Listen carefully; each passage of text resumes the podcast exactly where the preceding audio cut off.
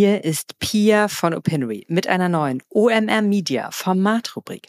Seit einiger Zeit gibt es hier regelmäßig Folgen der beiden Podcast-Päpste Vincent und Consti, ihres Zeichens Geschäftsführer von Podstars, dem Podcastarm von OMR. Und im Wechsel mit meinen Interviews hier besprechen die beiden in ihren zweiwöchentlichen Folgen Trends und Themen der Podcast-Welt, häufig auch mit spannenden Interviewgästen. Und weil Podcasts so ein wichtiger und wachsender Teil unserer Medienlandschaft sind, ist es so gut und wichtig, dass die, diese Themen auch hier im Kanal ihren festen Platz haben. Und bisher koexistierten diese Podtalks ja ziemlich abgeschieden oder separiert hier von meinen Interviews und das wollen wir ändern. Und mit regelmäßigen Check-ins, so alle sechs Wochen, uns miteinander austauschen und die Perspektiven von Audiowelt und klassischer Medienwelt nebeneinander legen. Hören versus Lesen, Podcast versus Online-Magazin.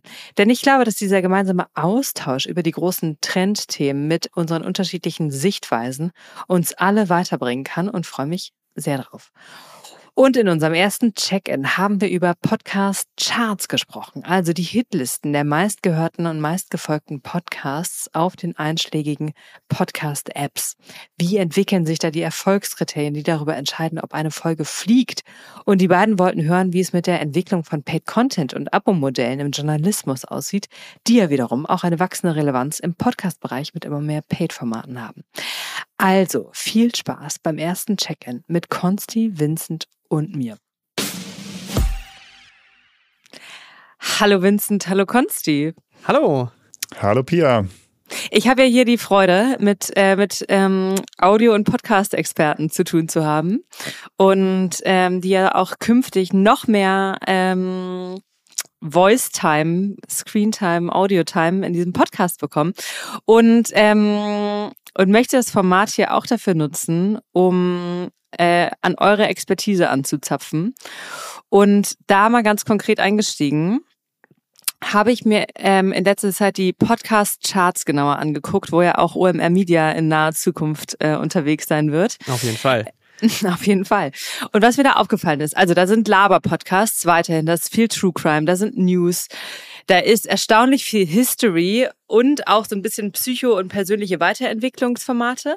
Ähm, aber in meiner Wahrnehmung ähm, ist das relativ stabil. Und ähm, ihr seid ja in den Trends und Entwicklungen in dem Markt ähm, tief unterwegs. Was hat es da für Entwicklungen gegeben? Ähm, ja, was hat es für Entwicklungen gegeben? Also, ich glaube, vielleicht nochmal so vorausgeschickt, die Charts sind ja für viele Podcast-HörerInnen erstmal eine gute Discovery-Möglichkeit. Also, viele, die vielleicht noch nicht so viele Podcast-Formate hören und oder, oder ja, neue Sachen entdecken wollen, schauen sich diese Chart Übersichten an bei Spotify, bei Amazon, bei Apple natürlich und finden so halt neue Formate. Ne? Das heißt, ähm, das ist wirklich, also neben diesen Features, die da oftmals dann redaktionell halt platziert werden bei Spotify oder bei Apple, sind das eigentlich, ist, sind die Charts eigentlich die Hauptanlaufmöglichkeit für neue HörerInnen. Hm, was sich da jetzt so verändert hat, vielleicht in den letzten Jahren, also erstmal ähm, hat es insbesondere bei Spotify da ähm, auch ein paar Veränderungen im Algorithmus gegeben. Da können wir vielleicht ja gleich nochmal ein bisschen detaillierter drüber sprechen. Aber natürlich haben sich da auch ein paar Formate durchgetauscht. Ne? Also klar, was du da jetzt siehst, sind vor allem die großen, reichweitenstarken, wichtigen Formate eigentlich aus allen Bereichen oder aus allen Kategorien. Natürlich News-Formate, True Crime ist ein wichtiges Thema oder Storytelling ist ein wichtiges Thema, was auch immer wichtiger wird. Ähm, und dann natürlich die Laberformate, die du angesprochen hast. Das ist halt immer noch das absolut beliebteste Genre und äh, deswegen auch hoch in den Charts, ähm, in den Charts platziert. Ja, und es sind ja auch immer wieder neue Formate dabei. Also ich glaube jetzt so die ganze Welle, dass YouTuber und Twitcher Formate machen, wie Hobbylos, äh, Offline und Ehrlich, Chatgeflüster, die sind, glaube ich, so mehr oder weniger alle letztes Jahr gestartet. Lanz und Precht ist letztes Jahr gestartet. Und damit haben wir zu manchen Zeitpunkten dieses Jahr und, und letztes Jahr auch schon mal vier von den Top Ten Formaten genannt, die halt relativ neu sind. Ne? Daily-Formate sind ähm, im letzten Jahr im starken, im, im starken Zug dazugekommen. Ähm, die auch eine große Rolle in den Charts spielen, äh, wodurch so ein bisschen ähm, Austausch natürlich auch stattgefunden hat. Und wir merken halt, dass Storytelling-Formate auch immer wieder hochpoppen sozusagen. Ähm, Das sind Formate wie ähm, das Wirecard-Format von der Süddeutschen Zeitung, ähm, Cui Bono oder jetzt der, der Rapper Diso, der zum IS ging. Die sind dann halt für, ja, manchmal vielleicht nur für ein, zwei Wochen äh, und wenn es gut läuft für das Format für zwei, drei Monate oben in den Charts. Ähm, und danach erscheinen halt einfach keine Folgen mehr, weil das halt eher so begrenzte Serien sind von sechs bis, äh, bis zehn Folgen. Ähm, aber da findet gerade mit diesem Spotify-Algorithmus, der sich auch geändert hat in den letzten im letzten Jahr ähm, findet da deutlich mehr Austausch statt, ne? weil wir hatten davor schon die Situation, dass Fest und Flauschig und gemischtes Hack halt wirklich auf der auf der Eins einzementiert waren, Eins und Zwei einzementiert waren ähm, und da haben wir jetzt schon ein bisschen Wechsel und das glaube ich hilft auch den gesamten Markt, hilft der Discovery für für für HörerInnen äh, neue Formate zu finden und ähm, ja, bin da deswegen so eigentlich ganz, ganz zufrieden mit dem, mit dem, mit dem Austausch ähm, über die Diversifikation oder Homogenität. Da lässt sich sicherlich noch einiges tun und lässt sich sehr, sehr gut äh, drüber diskutieren. Ähm, aber es zeigt halt auch, dass neue Formate schon die Chance haben, an die Spitze der Chance äh, der, der Chart zu kommen. Man muss natürlich aber auch einiges mitbringen. Also es wird äh, trotzdem auch eher äh, eher schwerer als einfacher, ähm, weil man schon auch eine, eine große Hörerzahl braucht, um äh, um da in, die, in den Charts sichtbar zu sein. Genau, was ist das die entscheidende Währung, um da sichtbar zu sein? Also sind das äh, Downloads pro Folge, sind das Streams, sind das, was ist da entscheidend? Mhm. Äh, das ist so ein bisschen eine Mischung aus allem äh, und dann auch immer noch so ein bisschen plattformabhängig. Aber, ähm, und das ist auch ja Thema Algorithmus, was wir kurz vorhin ja schon mal so ein bisschen angeschnitten hatten, ähm, die, die, die große Währung, wenn, sie, wenn man sie so nennen möchte, ist eigentlich der Zuwachs von AbonnentInnen auf einem bestimmten Podcast-Kanal. Das ist zumindest so, ähm, man, man kennt die Algorithmen nicht ganz, ganz genau, aber das ist zumindest die Annahme, ähm, was die größte Veränderung sozusagen in den Chartplatzierungen hervorruft. Das heißt, wenn ich jetzt ein neues Format starte, ähm, ist die Chance, da hochzurutschen in der Sichtbarkeit und in den Charts ähm, relativ, relativ groß, wenn ich innerhalb innerhalb der ersten paar Wochen oder innerhalb der ersten paar Folgen, wenn ich äh, meine, meine Folgen release, ähm, viele Abonnenten, Abonnentinnen sammle, ähm, dann habe ich ja halt einen, einen, hohen sozusagen prozentualen Zuwachs an Abonnentinnen und dann rutsche ich in der Sichtbarkeit nach vorne. Ähm, klar ist auch, die absolute Reichweite spielt natürlich auch eine Rolle. Ne? Aber früher war es tatsächlich so, hatte Vincent ja vorhin gesagt, so fest und flauschig und gemischtes Fuck auf 1 und 2 bei den Spotify-Charts. Ähm, da ging es wirklich nach absoluter Reichweite und fertig. Und äh, das ist zum Glück nicht mehr so, sodass eben neue Formate ein bisschen die Chance haben, da auch eine Sichtbar Sichtbarkeit zu bekommen. Das heißt dann aber für diese Storytelling-Formate, die ja sozusagen eine ab, in, meistens eine in sich abgeschlossene ähm, ähm, Staffel mit mehreren Folgen sind, dass die ja im Grunde ähm, für jedes neue Format wieder von null anfangen. Also die ähm, und die Follower, die für ein Cui Bono gewonnen sind, sind dann, wenn die, wenn da etwas Neues gemacht wird, wieder wieder weg. Und für so eine Produktionsfirma, Studio Bummens oder sowas, wenn die das machen, starten die dann immer wieder bei Null? Ja, da sprichst du eigentlich gerade ein sehr gutes Beispiel an, weil äh, Studio Bummens mit Bono das jetzt eigentlich mal so denkt, wie man das glaub, wie das glaube ich sehr viele von diesen Storytelling-Formaten machen sollten. Und zwar wird es äh, bei Bono eine zweite Staffel geben. Also die erste Staffel war ja What the fuck äh, happened to Ken Jebsen und jetzt ist die zweite Staffel Drachenlord, der der YouTuber, der ähm, aktuell auch vor Gericht steht. Und äh, das ist halt ganz clever. Die haben sich jetzt mit Ken Jebsen ähm, mit, einer, mit einem sehr erfolgreichen Format und das, was jetzt ja auch in den, den den, in den Monaten danach noch erfolgreich lief, ähm, eine, eine gewisse Anzahl von Followern aufgebaut. Und jetzt kommt halt auf diesen bestehenden Kanal, zu, es ist ein anderes Thema, aber es ist irgendwie auch artverwandt, kommt eine, eine weitere Staffel. Und da profitieren sie natürlich davon, dass da schon äh, sehr viele dort sind. Wenn man jetzt ähm, den Kanal gleich nennt, ähm, der, der Rapper Diso, der zum IS ging, ähm, ist es vielleicht schwierig, den, den müsste man ihn wahrscheinlich umbenennen, ähm, aber klar, es könnte vielleicht eine andere Geschichte geben über Hip-Hop, über IS etc., die man vielleicht auch auf den Kanal noch ähm, spielen könnte im Nachhinein. Also ich würde da, da den, den Medienhäusern oder Produktionshäusern immer empfehlen, versuchen einen Kanal zu erstellen, der äh, Platz hat für mehrere Formate. Das ist total interessant. Das ist eher dann sozusagen ein Podcast, ist dann eher so ein Magazin, in dem verschiedene Themen behandelt werden, mhm. als sozusagen immer eine vollkommen neue Veröffentlichung. Und ähm, nochmal zu den Zahlen.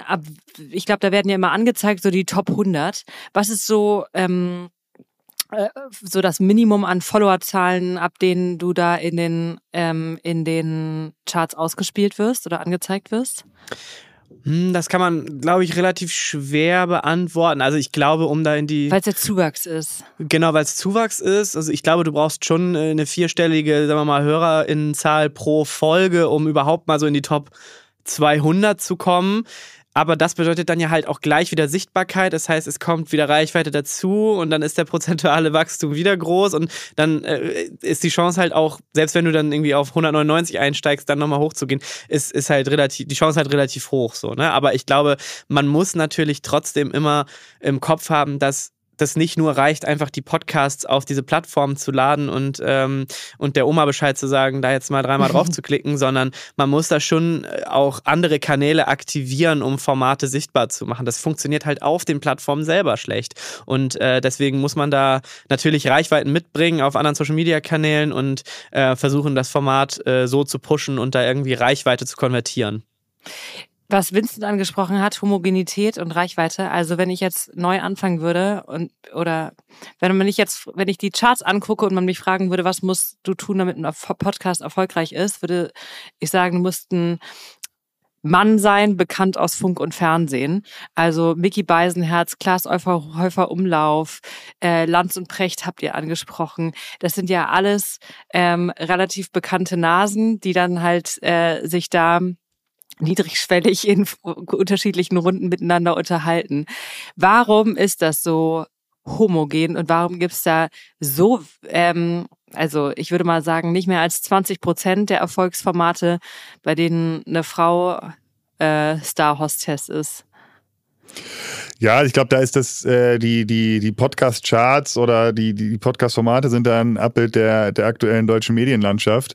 Ähm, und ja, was dann sicherlich nicht ähm, das, das schönste Bild sozusagen abgeht, dass es halt so eine, so eine große Homo ho oder hohe Homogenität äh, dort gibt.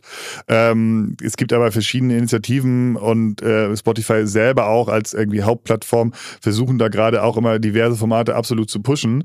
Ähm, aber bei den HörerInnen ähm, kommen, äh, kommt es halt sozusagen an, dass, äh, ja, oder das Ergebnis ist, dass diese Formate trotzdem aktuell oben stehen. Ähm, ich glaube, es wird sehr spannend sein zu beobachten, wie sich das in den nächsten, nächsten Jahren oder nächsten Monaten auch verändert. Ähm, aber vielleicht da mal Frage an dich zurück. Wie siehst du das denn? Wenn, also meine Theorie, dass es so ein Abbild der deutschen Medienlandschaft ist, würdest du das so, äh, du als, als äh, generelle Medienexpertin, würdest du das so, so stützen? Siehst du das in anderen äh, Medien Medienformen auch? Ähm, also ich glaube in allen Medienformen, ähm, ich beim Fernsehen und Film ist es ja, glaube ich, sogar genau das Gleiche, aber ich glaube im Fer linearen Fernsehen etwas weniger. Aber in digitalem Journalismus und ähm, da ist das Gleiche. Und ich glaube, du hast da mal was ganz Interessantes gesagt, dass es eine Tendenz, wenn man sagt, 50 Prozent der Hörer nicht gegendert, sind Männer, ähm, dann kann auch darauf einzahlen, die ähm, unschöne Tatsache, dass sich Männer gegebenenfalls weniger gerne was von Frauen erzählen lassen, erklären oder ja, erzählen lassen, ähm, als andersrum. Äh, was dann natürlich sozusagen negativ auf diese Quote einzahlt. Aber was dann wiederum dagegen spräche, ist, dass ähm, die meisten Navigationssysteme oder Siri weibliche Stimmen haben, die einem ja auch die Welt, äh, nicht die Welt erklären, aber sozusagen durch äh, Orientierung bieten sollen. Ja, da gibt es Studien zu, dass genau, dass auch, dass, dass Frauen lieber äh, tiefen Männerstimmen zuhören und, und, und, und Männer nicht so gerne hohen Frauenstimmen, aber genau mit so Argumenten wie eine Siri oder es gibt ja auch Frauen, die tiefe Stimmen haben, sprechen dann irgendwie auch dagegen. Ähm, deswegen bin ich mir da immer noch nicht so sicher, ob das wirklich die, die Antwort darauf, auf diese Frage sein kann. Ähm, ja. ja. Ich finde es spannend, wenn man mal wirklich dann in die Formate selber nochmal reinschaut, ne? Weil da finde ich doch, da finde ich dann die Verteilung teilweise noch viel, viel extremer. Also wenn wir jetzt irgendwie unser Fußball-MML-Format, was wir jetzt seit ein paar Jahren hier äh, veröffentlichen, anschauen, da haben wir halt wirklich 99 Prozent oder 98 Prozent männliche Hörer. Und genauso gibt es halt auch irgendwie Formate, wo wir über 90, 95 Prozent weibliche Hörer haben. Welche sind das haben, zum ne? Beispiel? Wo sind 90 Prozent weiblich? Ja, das sind dann äh, Formate wie zum Beispiel ja, Happy, Holy, Confident, vollkommen unperfekt, solche Formate, die haben einfach eine wirklich extrem hohe, ähm, hohe Verteilung sozusagen und äh, bei, der, bei der weiblichen Ziel, Zielgruppe. Wo in meinen Augen vielleicht äh, bisschen positiver Einfluss, Einfluss auf Geschlechterparität reinkommt, ist bei True Crime Formaten. Da kenne ich mehr Formate mit weiblichen Hosts, Hostessen als, ja. als männliche. Wird aber auch so zu 70, 80 Prozent von, von Frauen gehört. True Crime. Wirklich? True Crime ist ein klassisches Frauenthema. Ach ähm, was. Ja. Das hätte ich ja nicht gedacht. Okay, ja, interessant. hat mich tatsächlich auch überrascht. Ich würde würd mich auch mal interessieren, ob es so bei das weiß ich tatsächlich einfach nicht, ob es so bei Krimi, äh, Krimi-BuchkäuferInnen genauso aussieht, ob es bei ja. Krimis im Fernsehen genauso aussieht, ob äh, den Tatort mehr Frauen als Männer gucken. Ähm, ja, aber jetzt so bei, äh, bei den Podcast-Formaten ist das, ist das häufig der Fall, ja. Was hört ihr denn gerade? Puh, ähm, eigentlich alles, was wir so, was wir so machen. Deswegen, die, wir kriegen die Frage sehr häufig gestellt, äh, aber die Antwort ist häufig sehr langweilig, weil wir ja, ähm, ja eher so ein bisschen das hören, was wir, was wir machen und da, um da auch dran zu bleiben oder auch was neu ist und dann hochkommt in den Charts und auch so ein Gefühl zu bekommen, was da gerade ähm, auf Interesse stößt. Wir haben auch noch eine Frage an dich. Ähm, und zwar ähm, gibt es, glaube ich, einen Medientrend, der Podcast und die generelle Medienlandschaft ähm, und auch den ja, digitale Journalismus und so weiter verbindet. Und zwar das ist so das äh, Richtung Paid Media und Paywall. Ich ich hole vielleicht mal so ein bisschen aus. Es gibt ja Plattformen äh, im Podcast-Bereich mit Podimo, wo man ja, mehrere Euro im Monat zahlen muss, um die exklusiven Inhalte zu, zu hören. Es gibt jetzt verschiedene Programme, ob nun bei Spotify, ob nun bei Apple, ob nun äh, bei Patreon, wo man halt auch für einzelne Folgen zahlen kann, muss, ähm, ein bis zwei Euro. Ähm, da passiert gerade relativ viel. Diese Plattformen wie Podimo und da gibt es in Amerika auch noch Pendants zu, sammeln sehr viel VC-Geld ein. Ähm, und gleichzeitig gibt es ja in der Medienlandschaft, ob nun die Zeit mit Zeit Plus oder, oder Gabo mit seinen, äh, mit Media Pioneer und seinem Modell, dort auch sehr, ähm, sehr starke Entwicklung Richtung ähm, Paid Media Media. Gibt es da schon Erfolgsmodelle und wo du sagst, hey, die machen das richtig schlau und da sollte Podcast von lernen oder, oder spielt Podcast vielleicht sogar eine Rolle schon? Ich glaube, generell kann man sagen, dass die Hoffnungen in diesen Trend größer sind als der Trend selber, wenn man so die klassische Verlagslandschaft anguckt. Ähm, also für einige gibt es da absolute Erfolgsmodelle, äh, gibt es da echte Erfolge, aber das sind halt ein paar weniger. In Deutschland Zeit Online, Spiegel und bei Bild bin ich mir schon wieder immer nicht so ganz sicher, welchen Zahlen man da trauen kann. Und in den USA ist es genauso. New York Times, riesengroßer Platzhirsch, dann noch zwei, drei kleinere. Und für den Rest ist es dann schwer, einfach deshalb, weil die Bezahlbereitschaft von äh, Menschen für Nachrichten zu zahlen einfach gering ist. In Deutschland meandert das seit zwei, drei Jahren so bei neun bis zehn Prozent rum. In den USA sind das eher, glaube ich, aktuell 21 Prozent, aber das wächst nicht. Und ähm, und das wächst auch deshalb nicht, weil einfach ähm, faktisch kannst du deine Nachrichten von verschiedensten Umsonstquellen beziehen und deswegen Bezahlbereitschaft moderat. Ähm, was sich auch herauskristallisiert hat ähm, in den letzten fünf, sechs Jahren, in denen das, ähm, in denen da eben viele Hoffnung und, äh, und, und äh, Gelder reingesteckt wurden, war, dass ähm, Retention, also die Abonnentinnen bei der Stange zu halten, mindestens genauso schwer ist wie Abonnenten Acquisition, also neue Zugewinn von neuen Abonnentinnen. Und diese Nüsse sind noch überhaupt nicht geknackt. Ich glaube, auch in Bezug auf Podcast oder auch Gabor Steingart, den du ansprichst, dass ähm, sich bei dieser stagnierenden Bezahlbereitschaft für diese Nachrichtenvollsortimente Medienhäuser halt viel mehr trauen müssen, eine Konkurrenz für ihre eigenen Vollsortimente zu schaffen und niedrigpreisigere Kanalabos zu machen, weil wo eine total sichtbare und wachsende Bezahlbereitschaft ist, äh, gegeben ist, ist, was man auch in diesem ganzen Substack-Trend sehen kann, eben äh, Bezahlbereitschaft im so fünf, drei, drei bis acht Euro Segment für einzelne Autorinnen oder eben äh, Ressorts als niedrigpreisigere bezahlpflichtige Kanäle. Also eigentlich müssen klassische Medienhäuser mehr Gabor Steingart und Personenmarke wagen, während aber bei Gabor Steingart, wenn wir darauf noch eingehen wollen, eigentlich gerade das Gegenteil passiert. Das ist ganz interessant weil Gabor seine Personenmarke ähm, zurückfährt und es versucht mehr das Medienhaus und Media Pioneer an sich nach vorne zu stellen? Genau, also Gabor Steigert hat ja, nachdem er vom Handelsblatt weggegangen ist, ein äh, werbefreies Angebot, ähm, Newsletter und Podcast, Morning Briefing kannte man vom, vom Handelsblatt, jetzt Pioneer Briefing und diverse Briefings dazugebaut. Ähm, das kostet, ist bezahlpflichtig, 10 bis, glaube ich, irgendwie 800 oder 900 Euro im Monat ähm, und äh, mit auch großer Finanzierung von Axel Springer mit einem extrem viel beachteten Boot als Veranstaltungsort, was da im Regierungsviertel rumschippert. Und äh, ich glaube, also echt erfolgreich. Ich glaube, die haben irgendwie über eine Million Streams und über 200.000 Newsletter-Abonnentinnen und machen jetzt auch eine Paid-Version des Newsletters und wo sie sich sozusagen in Richtung eines klassischen Medienhauses entwickeln, Ausbau des Teams, Ausbau von einzelnen Segmenten und Kanälen. Also ähm, gibt jetzt, glaube ich, irgendwie ein Literaturbriefing, was dazugekommen ist, gibt Tech-Briefing, Silicon Germany soll dazukommen. Ähm, und das Ganze entwickelt sich sozusagen von der Personenmarke Gabor Steingart, Steingart hin zu so einer äh, hin zum Vollsortiment, aber sattelt auf dem Erfolg von der Personenmarke auf. Hm. Und ähm, und die, ja, und andere Verlage, die viele Eier in den Abokorb gelegt haben, müssen eigentlich gerade genau das Gegenteil machen, nämlich ähm, äh, Einzelkanäle vermarkten, die eine höhere Bezahlbereitschaft triggern.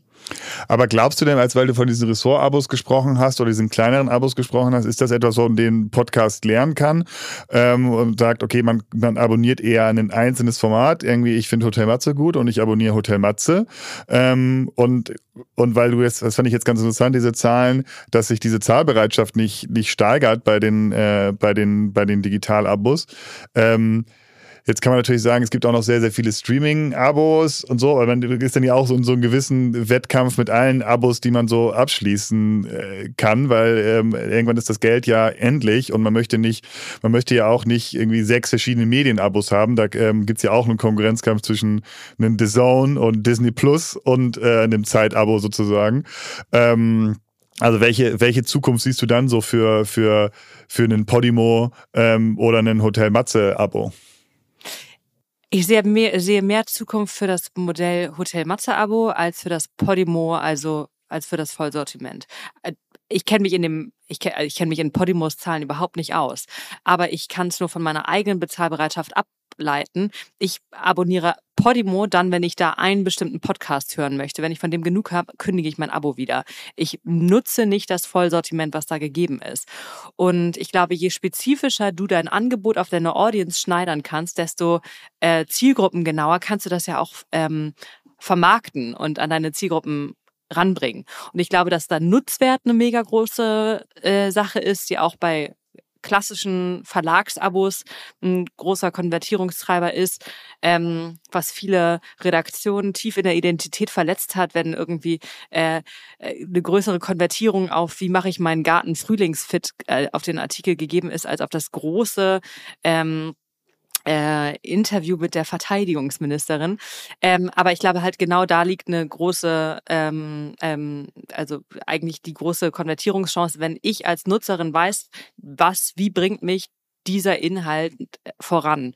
Und da ist Inspiration deutlich schwächer als Argument als ja, Nutzwert. Wie lerne ich hier etwas, was ich für meinen ganz konkreten persönlichen Alltag und hochspezifische äh, Probleme im Leben und Beruf brauche?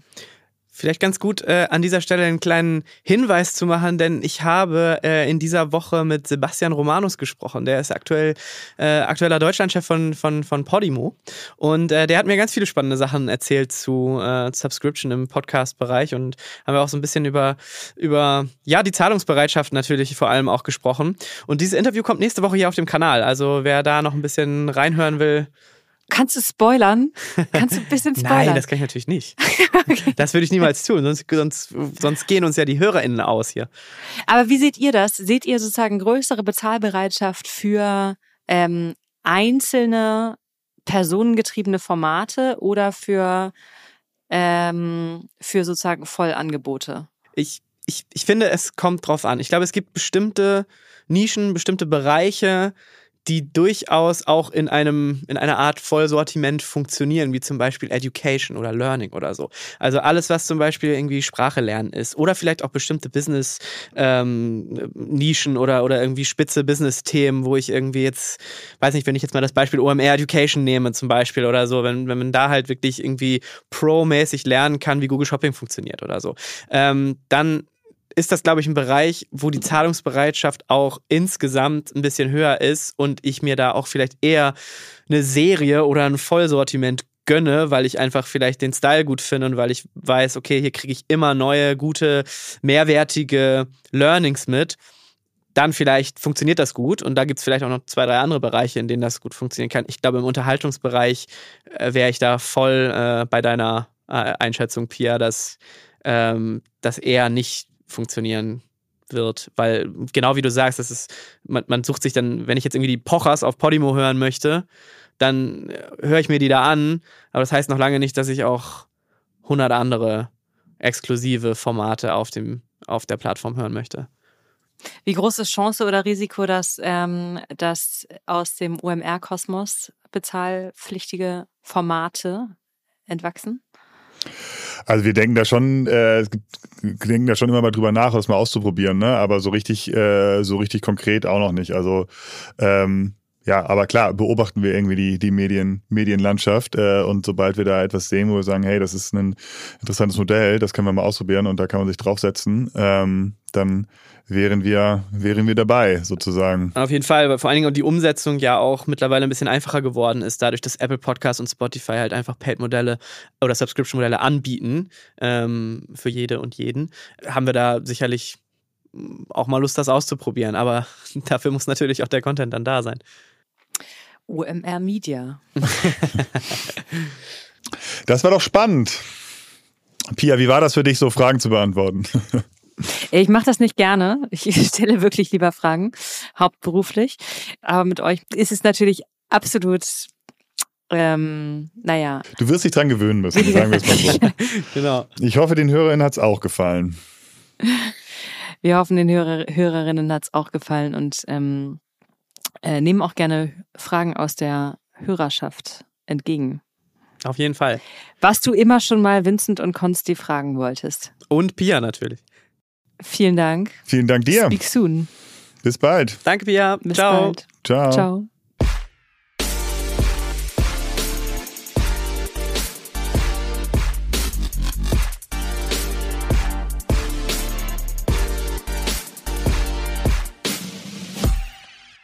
Dieser Podcast wird produziert von Podstars bei OMR.